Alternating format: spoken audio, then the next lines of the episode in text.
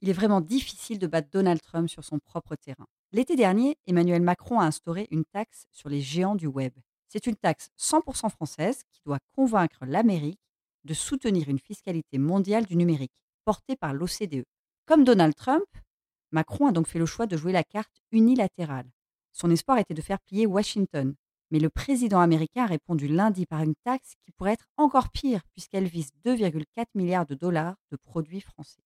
La France se serait bien passée de ce bras de fer. Son espoir en 2008, c'était d'instaurer une taxe numérique à l'échelle de l'Union européenne. Mais la fiscalité est l'un des rares champs où tous les pays européens doivent s'accorder. Or, quatre d'entre eux ont refusé. Faute de consensus, Paris s'est donc lancé dans une partie de poker à haut risque. La vérité, c'est qu'il n'a aucun espoir de voir les États-Unis approuver la taxe de l'OCDE l'an prochain.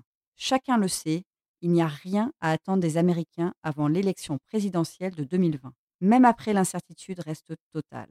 Si le gouvernement français a instauré cette taxe unilatérale, c'est dans l'espoir de voir d'autres pays lui emboîter le pas et de renforcer ainsi la pression sur Washington.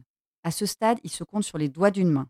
Il y a la France, l'Espagne, l'Italie, le Royaume-Uni et l'Autriche. Ce sont les seuls à prévoir des taxes nationales contre les géants du web.